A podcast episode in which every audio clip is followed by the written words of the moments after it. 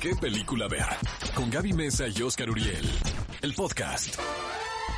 Cinefilos, estamos de regreso aquí en ¿Qué película ver? Un programa de Cinépolis por XFM 104.9 y como siempre ha llegado el momento de compartirles la nueva encuesta de la semana muy apropiada a todo lo que está sucediendo estos días con base pues a las protestas y al Día Internacional de la Mujer que voy a hacer una breve pausa pero yo fui muy feliz que por primera vez en toda mi vida no me dijeron feliz día porque yo siempre lo odié. Bueno, es como felicitar al O sea, zurdo, ¿por qué, me, ¿no? ¿por qué me estás felicitando? O sea, no, de que- no entiendo. Eh. Pero bueno, esa es una, también lo platicamos en la comida mejor. Exacto. Hay muchos temas de la comida, ¿eh? Amigos, no me trajo nada Gaby Te Mesa traje de un Japón. topper. A ver. Ah, no. No me trajiste Te nada, Gaby. un topper con No digas mentiras por convivir. La verdad, no le digas mentiras a nuestros radioescuchas cierto, porque no no, me trajiste no traje souvenirs. nada, güey. Pero ni una ciruela china, caray. Lo siento. Te puedo traer unas galletas de Pikachu que tengo por ahí. Ahí les va la encuesta. Dice, ¿cuál de estas películas animadas de poder femenino es tu favorita? Las opciones son Mulan, Frozen 2, El viaje de Chihiro o Valiente. Ahí te va Ah, mi... pues bueno, fácil. les va, ahí les va, ahí les va. Tengo dos. Ya sé, Mulan y El viaje de Chihiro, ¿ah? No, tengo Valiente y El viaje de Chihiro. Ah, es que tú Es eres que Team yo soy, yo Valiente. Ay, amo a cómo me cae Mérida. gorda esa película. Amo a Mérida de Valiente. Es otra que en unos, en No, unos bueno, añitos más nos va a dar, a nos va a decir, clean, clean, clean, clean. Amigos, ¿saben qué? ¿No? Sorpresa. Sorpresa. Les presento a mi Rusia va a novia. dar el grito en el cielo, Les ¿no? presento a mi novia, ¿no? Bueno, esa Pero, también. Y nos va a dar mucho gusto porque, o sea, va- Mérida tiene todo. O sea, es una princesa. Ajá. Es re buena para el arco. Es re buena para andar a caballo. Tiene una gran cabellera. ¿Qué tal el pelo? El pelazo. Tiene pelazo, ¿no? Entonces, ¿es tu favorita Eh, en la encuesta? Hijo, no, el viaje de Chihiro. ¿El viaje de Chihiro? Sí, sí, sí. Mira, no sé que te gustaba Ghibli. Me encanta el Te viaje hubiera de traído Chihiro. algo de Japón de Ay, eso. Ay, sí, hasta ahorita te estás dando cuenta, sabía que ¿verdad? te gustaba Ghibli. Hijo, Gaby, mejor no digas nada, neta. Yo voy a votar por Mulan, porque me gusta votar por lo que sé que va a ganar. Puede que puede que gane el viaje de Chihiro, ¿eh? Esta ya vez. sé. Amigos, voten por el viaje de Chihiro, la verdad. Es mejor que Mulan. Mulan, un poquito de hueva, ¿no? Un poquito. Es valiente, Mulan, me cae muy bien, ¿no? Es valiente. Es intrépida. Es intrépida. Sí. Habrá que ver la película, ¿no? Hay que ver la live action a ver qué tal les quedó. Sí. Pero bueno, cinéfilos, hablando de la próxima película live action de Mulan, vamos a la sección de estrenos. Platicarles que llega este fin de semana a las salas de Cinépolis que van a ir a ver ustedes. Comenzando con el estreno, digamos, más grande o el estreno de acción, donde Vin Diesel ya se dio cuenta de que la franquicia de Rápidos y Furiosos, pues ya no le queda mucho Ya tiempo. está buscando otra, ya, ya está cansado, Ajá. exactamente, y está buscando una nueva franquicia en esta cinta titulada Bloodshot, donde la vamos a poder disfrut- disfrutar en un formato IMAX en Cinepolis. Les cuento que es una película basada en un cómic llamado Valiant y es bien interesante que tengamos a nuestra queridísima Eiza González como parte del Quien elenco. ya Eiza había trabajado con. Vin Diesel. Bueno, no, pero sí en la dentro de un spin-off. Exactamente, en, Hobbs and Shaw. exactamente. Ya, ya hay una conexión, por así decirlo. Y esta película tiene la premisa o comparte premisa con otras películas también, como lo fue eh, Solo el Destructor o incluso Soldado Universal eh, con Jean-Claude Van Damme en 1993. Y es la historia de un hombre que es reconstruido con nanotecnología, convirtiéndolo de cierta forma en un arma.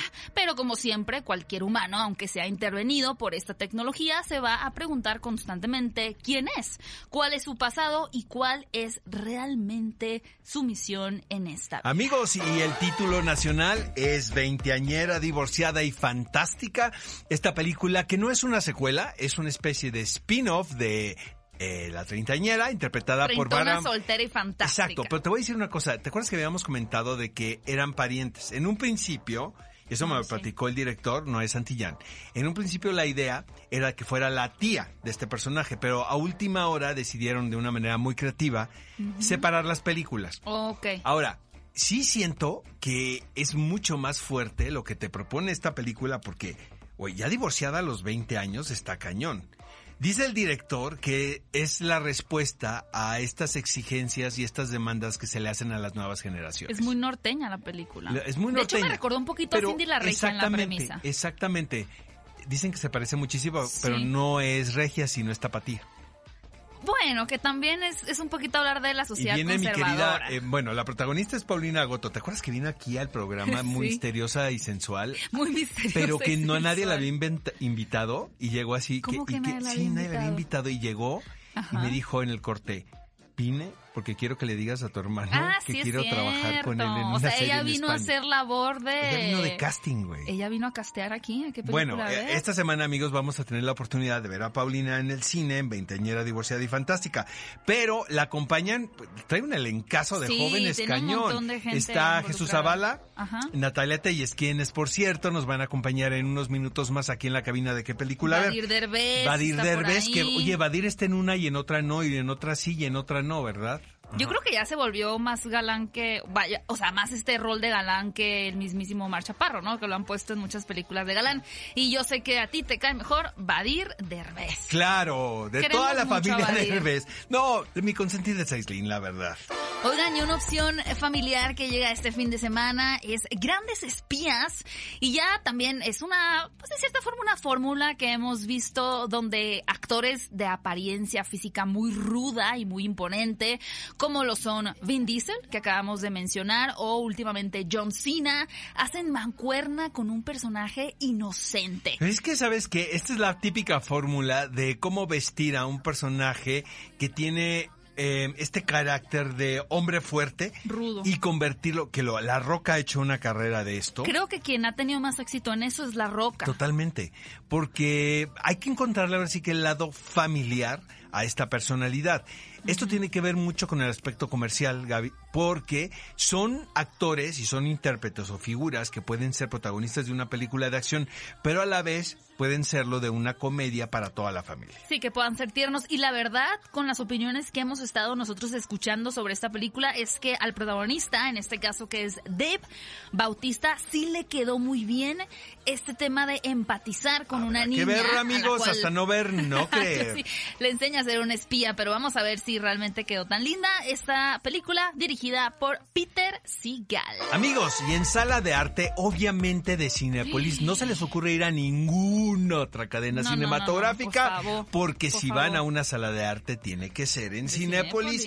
Llega la película Emma de Pablo Larraín. Esta película se estrenó en el circuito de festivales en Venecia, y luego estuvo en Toronto. Eh, La protagonista Emma es una joven bailarina quien decide separarse de Gastón luego de entregar a Polo en adopción, el hijo que ambos habían adoptado y que fueron incapaces de crear. Dicen que es una que es muy dramática, pero que es una película que tenemos que ver porque tiene una propuesta visual, musical también, muy interesante. Emma busca nuevos amores para aplacar esa culpa, imagínate. Sin embargo, ese no es su único objetivo. También tiene un plan secreto para recuperarlo todo. Wow, y Pablo Larraín además habrá que mencionarlo, es un gran director, nos Chileno. trajo por ejemplo la película de Jackie con Exacto. Natalie Portman. No, no, con Gael García no, Bernal. con Gael García Estás y Neruda diciendo que también. no. Sí, yo, ¿cómo de que no? No, no, no. ¿Cómo no, de que no? por cierto, Gael tiene una aparición especial En, aquí. en Neruda también aparece. No, en Neruda es eh, el no. protagonista, Bueno, es- digamos que es el muso de Pablo Larraín. Exacto. Una, esa Pero también tiene una película. aparición en Emma, para que todos sepan. Oigan, amigos, fíjense que esta película tuvo su estreno aquí en la Ciudad de México dentro del marco del FICUNAM, que qué buena programación tuvo FICUNAM, de verdad. Festejamos y aplaudimos a todos los organizadores porque qué buen festival de cine se aventaron.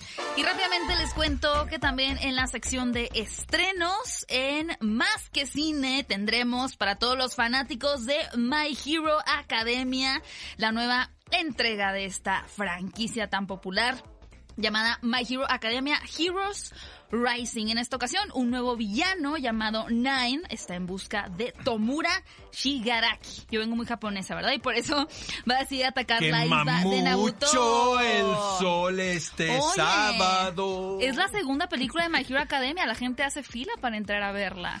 Yo la verdad no soy fan de este anime en particular, pero me encanta que Cinépolis tenga esta opción en los estrenos. Sí, nuestra productora está muy contenta con A eso. ver, Y bueno, Rinko Kikuchi, ¿qué más dice? ¿qué? Rinko Kikuchi, ¿qué más? Roppongi. sí. Ve a Cinépolis y utiliza el hashtag qué película ver. Escúchanos en vivo todos los sábados a las 10 de la mañana en Exa FM 104.9.